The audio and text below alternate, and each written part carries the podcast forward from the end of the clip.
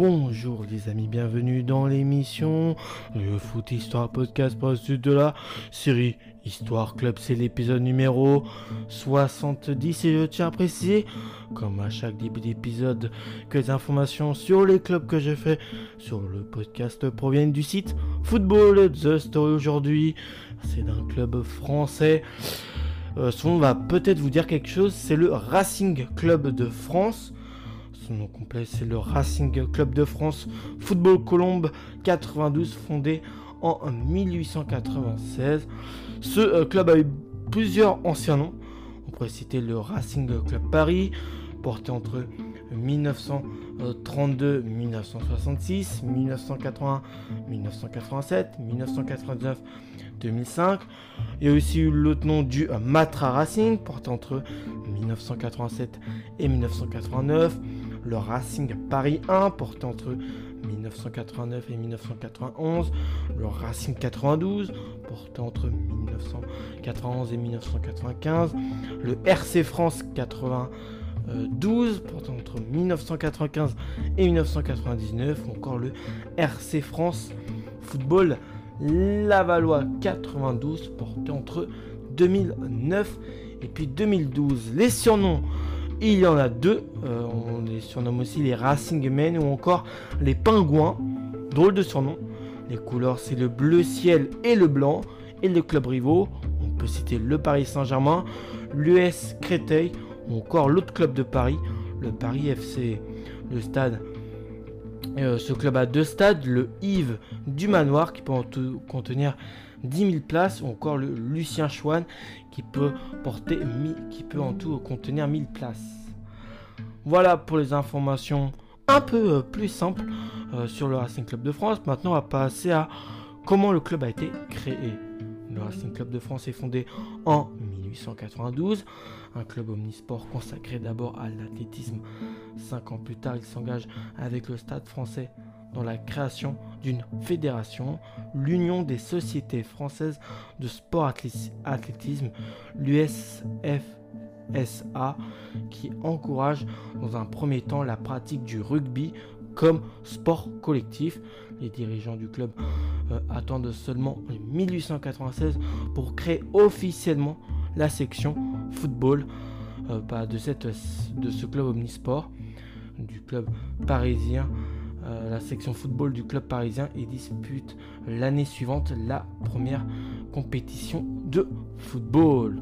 En 1936, le club a été vainqueur du doublé Coupe Championnat sous la huette de son entraîneur anglais George Kimpton qui adopte la nouvelle tactique du WM, ça veut dire un 3-2-2-3 euh, et emmené par leurs deux attaquants vedettes, le français Roger Quard, 23 euh, buts en 22 euh, matchs, et l'anglais ancien de Manchester United, Frederick Kennedy, 19 buts en 29 matchs. Le Racing est sacré champion de France le 24 mai 1936 pour apporter la petite touche de précision et il termine premier au classement devant l'Olympique Lillois et le RC Strasbourg. Je crois que l'Olympique Lillois, c'est l'ancien nom que portait le LOSC. Pour rappel, cette même année, le club avait déjà remporté la Coupe de France après une victoire face à Charleville, une victoire 1 0 en finale à Colombes. Donc euh, voilà pour l'information. Période 1982-1990 euh, pour le club euh, du Racing Club de Lens, c'est l'ère Lagardère en 1982.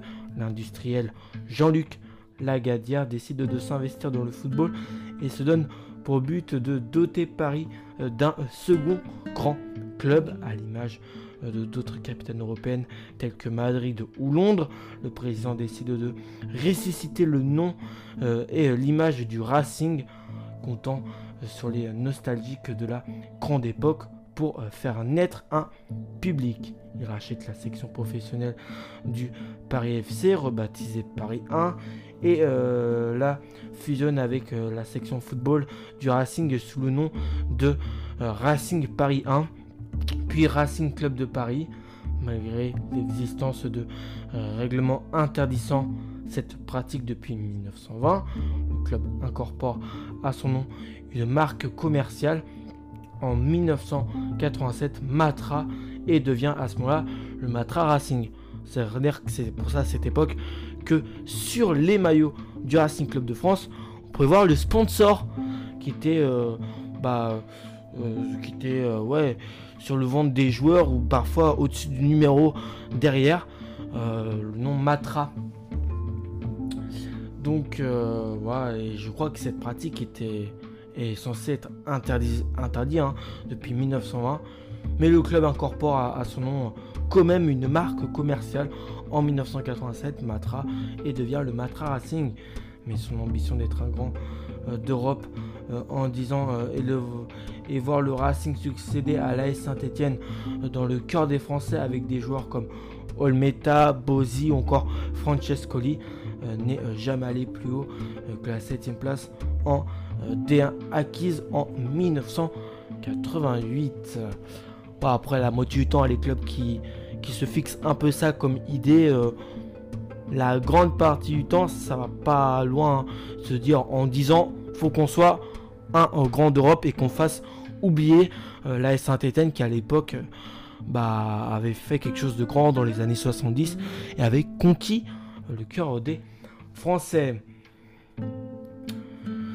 Donc, euh, et pourtant, ils ont fait ça malgré de beaux noms, hein, Olmeta, Bozi ou Francescoli. Euh, ça n'est jamais allé plus loin que la 7ème place de D1 acquise en 1988. Pied de nez euh, de l'histoire.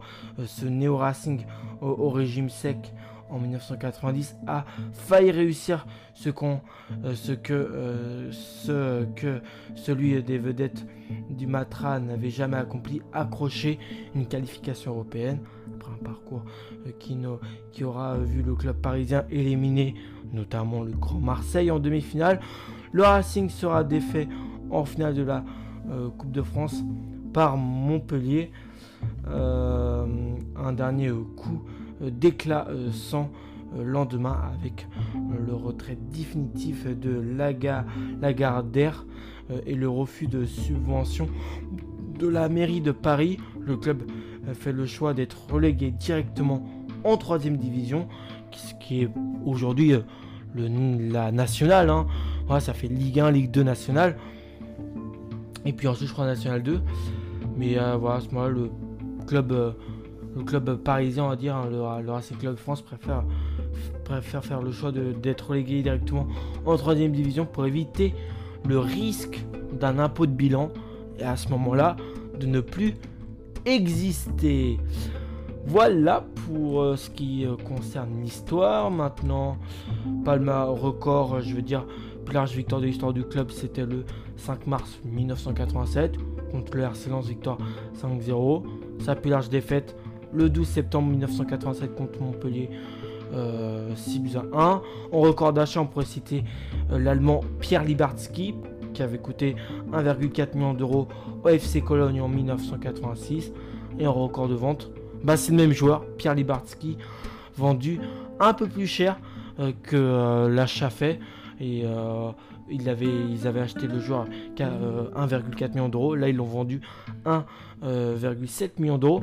À quel club? Et beau club auquel ils avaient acheté le joueur. C'est assez marrant ça. L'équipe type de l'histoire du club, euh, Vignet dans les cages, Salva, Dagne, March et Souza en défense.